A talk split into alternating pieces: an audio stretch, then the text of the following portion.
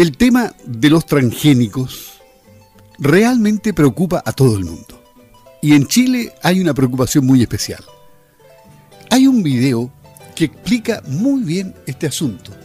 Es un video sobre los cuatro nuevos cultivos transgénicos que revolucionarán la agricultura y fortalecerán la seguridad alimentaria, dice un comentario que lo presenta. Todos son desarrollos del sector público en países en desarrollo con el fin de ayudar a los pequeños agricultores y a los consumidores. Pero para ir al detalle de este tema, vamos a conversar con Miguel Ángel Sánchez, director ejecutivo de Chile Bio.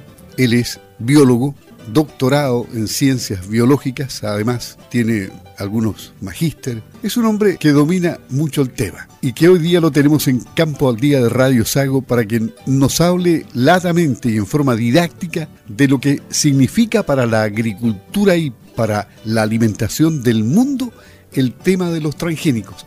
¿Cómo estás, Miguel Ángel? Muy buenos días, gusto de saludarte, te habla Luis Márquez. Hola, buenos días, un gusto saludarte también. Este, este es un tema eh, que crea conflictos, es un tema que muchos lo toman con guante blanco por miedo a que se pinchen. Pero bueno, ¿qué, está pasando eh, en el mundo de los transgénicos? En Chile, todo el mundo piensa que está prohibido eh, cultivar transgénicos. ¿Cuál es el marco legal que existe en este momento para los transgénicos en el país?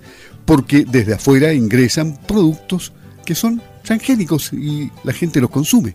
Sí, bueno, como tú mencionas, eh, Chile tiene una situación bastante peculiar, ¿eh? bastante contradictoria. Chile, primero que todo, tiene una regulación para transgénicos que, donde permite la producción de semillas con fines de exportación. Es decir, nosotros producimos la semilla y la exportamos. Y eso está regulado por una normativa del Servicio Agrícola y Ganadero. Por otro lado, existe una ley, que es la ley de medio ambiente, que señala que si tú quieres utilizar cultivos transgénicos para la agricultura, tú puedes usarlos pero tienes que someterte al sistema de evaluación de impacto ambiental.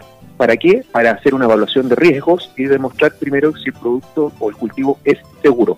Es un paso que se hace en todos los países del mundo donde se utilizan los cultivos. Pues bien, a pesar de que la ley señala eso, el reglamento de la ley, que es el reglamento de la ley de medio ambiente, no se hizo cargo de este tema y no existe hoy día un procedimiento para solicitar la autorización para un cultivo transgénico. Es decir, que la autoridad está en deuda y, aún debe la promulgación de un reglamento que establezca el procedimiento para lograr la autorización de un cultivo O sea, es decir, hoy día no los podemos utilizar porque hay un vacío legal producto de que la autoridad desde el año 2013 a la fecha no ha querido hacerse cargo de estos temas. Y esto ha pasado por todos los gobiernos, es decir, pero todos sabemos que las leyes tienen que ser aprobadas por el Congreso, promulgadas por el presidente de la República, publicadas en el diario oficial y tiene que nacer de la mano con un reglamento que siempre demora, pero demorará un par de meses, a lo más un año, pero la cantidad de años que lleva esta ley. Bueno, lo que pasa es que, bueno, es la ley de medio ambiente, se hace cargo de muchos temas, de, de las represas, de los grandes, eh, eh, eh, de los grandes proyectos que pueden impactar el medio ambiente, etcétera. Pero en el punto particular de los organismos transgénicos para uso agrícolas, el reglamento no se hizo cargo y dejó este vacío regulatorio. Eh, y como te digo, la autoridad no ha tenido la voluntad de hacerse cargo de este tema. ¿Por qué? Porque sabemos que los temas relacionados a los cultivos transgénicos no son populares en el debate público. Existe mucha desinformación y mucha confusión sobre estos temas y gente que cree que son dañinos, que son peligrosos, eh, que por cuestiones ideológicas, además, en algunos casos se, se, opone al uso de esta tecnología, pero esta tecnología, ah, por el contrario, han demostrado ser seguras, cuentan con el consenso científico a favor del uso de estas. De hecho, el consenso científico sobre la seguridad y los beneficios de los cultivos transgénicos es mayor que el consenso científico sobre el, eh, el, el, el rol del ser humano en el cambio climático. Imagínate, y así todo, algunas veces se cuestiona la seguridad de los transgénicos. Entonces, eh, a mí me parece que hace falta mucha mayor voluntad de la autoridad, sentarse y determinar, ok, cuáles son las oportunidades, cuáles son las potencialidades, cuáles son los, los beneficios que podríamos obtener nosotros como país y nuestros agricultores con el uso de esta tecnología. Y eso no lo ha hecho. Pero me llama la atención a la vez que no haya una discusión pública de este tema, porque una cosa es que los gobiernos de distintas tendencias no hayan hecho nada por eh, solucionar el vacío de este reglamento, pero me llama también la atención que los afectados no hayan levantado polvareda para que en definitiva se, se haga algo al respecto. Es porque todas las puertas se cerraron y no ¿Está nadie abierto a escucharlo? Bueno, yo diría que eh, está empezando a cambiar eso que tú estás planteando. Efectivamente, en el pasado las puertas simplemente se cerraban y no, había interés en discutir estos temas por parte de la autoridad. Los agricultores también y las, y las asociaciones de agricultores del país no conocían tampoco mucho estos temas y para ser, para ser justos también, hace unos años no existían cultivos transgénicos que fuesen de real interés para los agricultores chilenos. Eh, es decir, primero, cultivos que, que, que, sean de importancia económica y dos, que, ella, que contengan características eh, de relevancia para la agricultura chilena. Me explico. Por ejemplo, una soya transgénica eh, no es de interés para la agricultura nacional porque en Chile no se produce soya. ¿sí? un algodón transgénico no es de interés para la agricultura nacional porque no, se, no producimos algodón. Sin embargo, ahora, en el último tiempo, han empezado a aparecer nuevos desarrollos, nuevos productos que sí son de interés para los agricultores chilenos y que han abierto los ojos de muchos agricultores y estos están empezando ya a entender el tema y ver las oportunidades para adaptarse a las nuevas condiciones de la agricultura en el contexto del cambio climático. Eh, y lograr que estos cultivos se puedan utilizar en el país. Por ejemplo, ya eh, en Argentina se acaba de desarrollar un trigo transgénico tolerante a la sequía. Eh, tú sabes que aquí en Chile el principal cultivo en términos de superficie sembrada es el trigo. Y el principal problema del trigo en Chile es la disponibilidad de agua, la sequía. Entonces, ahí, por ejemplo, hay un producto que puede ser muy provechoso para nuestra agricultura, que hoy día con el vacío regulatorio que tenemos no se podría utilizar. Hoy día también existen productos como la canola, una, una variedad de canola enriquecida en omega 3, que es de un que tiene alto interés para la industria de los salmones, porque con ese aceite pueden alimentar a los peces, suplir el, el requerimiento nutricional que necesitan los salmones, evitando la pesca intensiva de otros peces para generar harina de pescado o aceite de pescado e incluir la alimentación. Entonces, una hectárea de esta canola, por ejemplo, permitiría ahorrarse 10 toneladas de pesca intensiva de otros recursos marinos. Y eso trae muchos beneficios para la sostenibilidad de esa industria. Entonces ahí otro cultivo de interés es la canola. Y esto lo han visto muchos países que van diciendo, ok, la tecnología, en este caso la biotecnología, está ofreciendo oportunidades. ¿Cómo podemos nosotros como país utilizar estas tecnologías desarrollar nuestras propias tecnologías y ponerlas a disposición de nuestros agricultores, de nuestros pequeños agricultores como de nuestros medianos agricultores. Y muchos países están avanzando en esa línea y nosotros lamentablemente nos estamos quedando atrás. Y claro, y con la población mundial en progresivo aumento, vamos a tener que alimentar a mucho más habitantes en este planeta. Y eso va a ser un grave problema a pocos años más ya y en consecuencia eh, se necesita hacer uso de la tecnología, ¿no? Sí. Y no y no solo no solo eso, porque bueno, primero tenemos una población creciente y la superficie agrícola está disminuyendo, ¿sí? Tenemos menos suelo arable, tenemos menos agricultores, tenemos que sumarle los desafíos climáticos. Eh, la sequía, el calor, el frío, están cambiando las condiciones. Tenemos que adaptar nuestras plantas a estas nuevas condiciones. En el campo, nosotros tenemos habitualmente en todo el mundo considerables pérdidas de lo que se intenta producir. Al menos el 30% de lo que se intenta producir en el campo se pierde. ¿sí? ¿Por qué se pierde? Por plagas, por enfermedades, por malezas, por los desafíos climáticos, etcétera. Entonces, tenemos que adaptarnos para tratar de resolver esos problemas. Tenemos que a su vez hacer que la agricultura sea más amigable con el medio ambiente, disminuir la cantidad de insumos eh, que, se, que se utilizan, etcétera. Entonces, para eso, la biotecnología puede contribuir en desarrollar variedades de plantas que, adaptadas a todas estas condiciones, nos permiten avanzar hacia una agricultura más sostenible. Pero para eso es necesario primero que nuestra autoridad tenga la voluntad de discutir estos temas con los agricultores, con los científicos, para poder pavimentar el camino y avanzar en esa dirección. Las preocupaciones actuales de este gobierno son otras. En este momento ya estamos en época electoral. Difícilmente este tema se va a conversar en este gobierno, creo yo que no. O sea, bueno, a este gobierno le queda muy poquito tiempo. Eh, le quedan cuatro o cinco meses. Eh, yo creo que ya es imposible que, se avance. Ya no lo, en, los casi tres, tres años y medio que lleva, no quisieron tratar el tema. Eh, y aquí lo que necesitamos es sensatez, simplemente. Hoy día nosotros tenemos a disposición nuestra, voy a poner un ejemplo, tenemos una Renoleta del año 80 versus autos eléctricos con la última tecnología. Y lo que le estamos dando a la ciudadanía son las Renoletas del año 80, contaminantes, sin medidas de seguridad, etcétera, y no queremos usar los autos eléctricos. ¿Por qué? No lo sé. Ese es un ejemplo para ejemplificar lo que está pasando con la biotecnología. Tenemos herramientas tecnológicas que nos permiten avanzar para que nuestros agricultores se vean beneficiados, nuestros pequeños agricultores se vean beneficiados.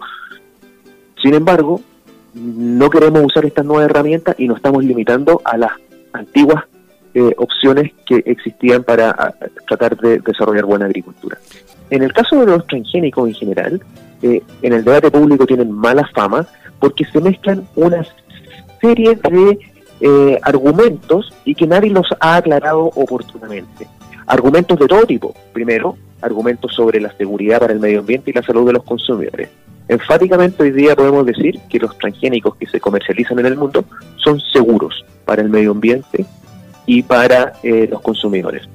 Después empiezan a aparecer eh, otro tipo de, de alegatos, por ejemplo, sobre las transnacionales, porque en un principio, cuando comenzaron los cultivos transgénicos a comercializarse, había solo una empresa, que era una gran empresa detrás de esto.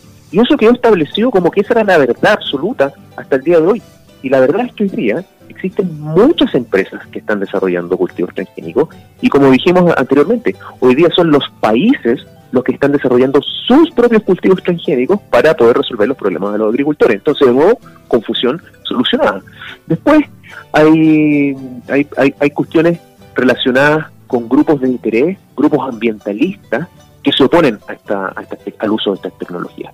Y esos, esos, grupos han generado mucho ruido, hacen, hacen mucha propaganda contra estas tecnologías, y eso también ha hecho que mucha gente eh, confiada en lo que dicen estas agrupaciones se queda con eso y queda una postura negativa. Pero hoy día tenemos que volver a repetir el consenso científico es a favor del uso de estas tecnologías, estas tecnologías son seguras, han demostrado ser beneficiosas en todos los países donde se utilizan y, algo muy importante, todos los años la superficie global, mundial, con cultivos transgénicos aumenta. ¿Y por qué aumenta? Porque los agricultores solicitan a sus países que haya mayor apertura a estas tecnologías ¿Por qué? Porque pueden resolver los problemas que tienen en el campo y pueden tener una agricultura más sostenible. Y en Sudamérica, específicamente nuestros vecinos, ¿cómo están en este terreno? ¿Han, legislado? ¿Hay, ¿Hay más permisividad en este sentido no? Bueno, lo que pasa aquí en Chile, nosotros somos los que estamos casi en el vagón final de, este, este tren. Eh, países como Argentina, mira, Brasil es el segundo productor mundial de cultivos transgénicos, detrás de Estados Unidos. Argentina es el tercer productor mundial. Ahora bien, esos dos países, Brasil y Argentina, tienen grandes extensiones de terreno para producir commodities como la soya y el maíz, ¿no es cierto? Y exportan muchos de esos alimentos. Entonces, y aquí empalmo con la pregunta anterior también, que se me había quedado en el tintero. Muchas veces se confunde y se piensa que esta tecnología la usan países como Brasil y Argentina solo con esos fines, con fines de producir commodities y, exportar esos productos. Pero existen otros países que están usando la tecnología no en grandes extensiones y no para exportar commodities. Por ejemplo, Cuba. Cuba autoriza el uso de cultivos transgénicos y, y, y, allá en Cuba no hay transnacionales, no hay grandes empresas, no hay nada. Y lo que, lo que hicieron fue autorizar el uso de la tecnología, ponerse a desarrollar sus propios cultivos transgénicos como país para resolver el problema de sus pequeños agricultores y de esa manera fortalecer la, la seguridad alimentaria, independizándose de cierta forma de las importaciones de alimentos que ellos tenían que hacer para abastecer a la, a la ciudadanía. Y eso ya nos dicen, entonces tenés Argentina y Brasil por un lado, que son exportadores de commodities, pero luego tienes países como Cuba, que usan la tecnología para fortalecer su seguridad alimentaria. Y después ya vienen otros países, por ejemplo, en Honduras, para hablar de, a nivel latinoamericano, también es un país que usa la tecnología. Eh, en, Costa Rica hay una, una, situación similar a la nuestra, donde producen solamente semillas. Y después acá en Sudamérica está Colombia, donde hay más de 100.000 hectáreas de maíz transgénico. Está Paraguay, Uruguay, que tienen marcos regulatorios favorables también para el uso de la tecnología. Y, hay países como Bolivia, eh, los cuales siembran transgénicos eh, sin, sin ninguna ley de por medio. Eh, hay grupos a favor y en contra de esa situación, pero hoy día hay más de un millón de hectáreas de soya transgénica en Bolivia. Nosotros estamos, como decías tú, al final de a la cola del chip. ¿Cómo, cómo solucionamos este, este problema? Hay que, hay que cambiar el chip a los políticos, a, los gobernantes. yo creo que aquí hay, hay, dos, hay dos caminos que tienen que, que, que hay que recorrer, pero al mismo tiempo. ¿sí? El primer camino es que nosotros, creo yo, que aquí en Chile necesitamos crear una institucionalidad que se haga cargo de los temas de la biotecnología en la agricultura. Una institucionalidad que esté haciendo una prospección de lo que está ocurriendo a nivel global en estos temas, que detecte oportunidades, que detecte eh, beneficios, potencialidades, que permita mejorar y robustecer nuestra agricultura. Ese es un camino que tenemos que hacer. Hoy día en, los, distintos gobiernos, en los últimos gobiernos que ha habido en el país, no hay gente, eh, salvo marcadas excepciones, no hay gente preparada desde el punto de vista técnico para hacerse cargo de estos temas. Entonces, tenemos que avanzar primero en tener una institucionalidad a nivel de gobierno. Institucionalidad no significa un edificio con 200 personas trabajando en este tema. Significa tener una oficina pequeñita eh, donde hayan un par de personas que estén constantemente eh, generando información relevante para nuestra agricultura sobre estos temas. Y eso permite alimentar una discusión eh, seria, con altura de mira, para poder destrabar las cosas que, los problemas que hoy día tenemos en relación a avanzar en esta tecnología. Eso es un camino. Y el segundo camino que hay que ir avanzando es que los agricultores, las asociaciones de agricultores, tienen que golpear la puerta a las autoridades y decirle, nosotros hoy día estamos convencidos que aquí tenemos una oportunidad para avanzar. La autoridad necesita, necesita sentir el respaldo también de los agricultores y ahí creo que una oportunidad y este segundo camino que hay que recorrer es que los agricultores empiecen a golpear la puerta, a golpear la mesa y hacer ver sus puntos de vista para poder avanzar en, en el desarrollo de la tecnología a nivel nacional, en mejorar las características de nuestro cultivo que son de interés nacional y en mejorar las oportunidades y opciones que tengan los pequeños agricultores como los medianos agricultores de nuestro país. Nosotros somos exportadores hacia los países asiáticos, China y otros. ¿Cómo manejan el tema de los transgénicos en China, en Japón, en otras latitudes? lo manejan de manera distinta. Mira, China está dentro de los principales productores de transgénicos del mundo, ¿sí? Y además tiene, tiene, ha invertido mucho en investigación y desarrollo, de nuevo, para producir y desarrollar sus propios cultivos transgénicos, para independizarse de cierta manera de las importaciones. Importa mucho alimento China, pero está intentando invertir en tecnologías que le permitan ir independizándose de cierta forma de esas eh, importaciones. Y pero como te digo, es un productor a gran escala de transgénicos. Y Japón lo es de manera distinta. Japón es un país pequeñito que no cuenta con grandes terrenos tampoco para la agricultura eh, y tiene prohibida la producción de transgénicos, pero tiene permitida el tiene permitido, perdón, el consumo de transgénicos. Eh, y eso significa y Japón se ha convertido en uno de los países con mayor número de transgénicos autorizados para importarlos para el consumo humano y animal. Eh, entonces ahí tienes dos manejos distintos de la tecnología. ¿Y Pero hoy día lo que necesitamos es tenemos que enfrentar, el, tenemos que analizar el, tema de los transgénicos en Chile desde dos puntos de vista. Un punto de vista son las exportaciones, y sin duda que si nosotros vamos a exportar productos a mercados donde rechazan los transgénicos, ese producto en particular no lo vamos a poder producir ni desarrollar acá, porque vamos a perder el mercado. Pero exportamos a muchos otros mercados donde no tienen problema con la tecnología. China, Estados Unidos, etcétera. Y por el otro lado, tenemos que analizarlo no desde el punto de vista de las exportaciones, sino desde el punto de vista de la producción local. Eh, productos que nosotros no exportamos, por ejemplo, el trigo, Chile no exporta trigo, Chile no exporta maíz y, y nuestros agricultores necesitan variedades mejoradas para resolver el problema de la agricultura. Claro que sí. Y ahí es donde tenemos que avanzar también para fortalecer nuestra seguridad alimentaria y darle mejores opciones a nuestros agricultores. Interesante, estamos conversando con Miguel Ángel Sánchez, director ejecutivo de Chile Bio, biólogo el tema de los transgénicos, en definitiva, y como conclusión a todo esto, aquí no debe pasar mucho tiempo, porque tenemos encima el cambio climático, tenemos encima tantos problemas que nos ha dejado el COVID-19 y las economías están tan valientes. Es el momento para hincarle el diente a este tema, ¿no? Es el momento, es el momento. De hecho, te, te puedo dar un ejemplo. Ya hay científicos que se están agrupando aquí en el país y se han agrupado bajo eh, un nombre que es la Agrupación por la Biotecnología y la Sostenibilidad Agroalimentaria, APSA, APSA Chile. Eh, y estos científicos se han agrupado con una finalidad, que es hacer despertar al resto de que estamos atándonos de manos y hoy día los problemas son tan grandes que por qué nos estamos limitando en el número de soluciones.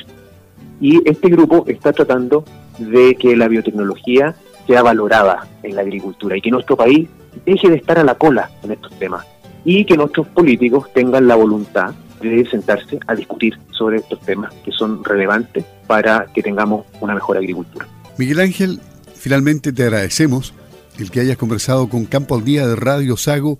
Este tema va a seguir hablándose por mucho tiempo y es probable que si hay avances, ¿no es cierto?, o si se sigue entrampando, lo volvamos a tocar nuevamente porque tú estás al tanto con todo lo que está pasando en su entorno. Así que muchas gracias por haber hablado con Campo Día. No, muchas gracias a ti por el contacto y dejar invitado a toda la audiencia eh, de que si quieren historizarse más en estos temas, los dejo invitados a nuestro sitio web www.chilebio.cl a informarse y también a que participen activamente de nuestras redes sociales en Facebook, Twitter, Instagram, YouTube y LinkedIn, donde van a poder encontrar mucha información descargable y van a poder participar de las discusiones, debates, eh, eventos que hacemos habitualmente sobre el uso de la biotecnología en la agricultura. Miguel Ángel Sánchez, director ejecutivo de Chile Vigo en Campo al Día. Muchas gracias, hasta pronto. Muchas gracias, adiós, que estén muy bien.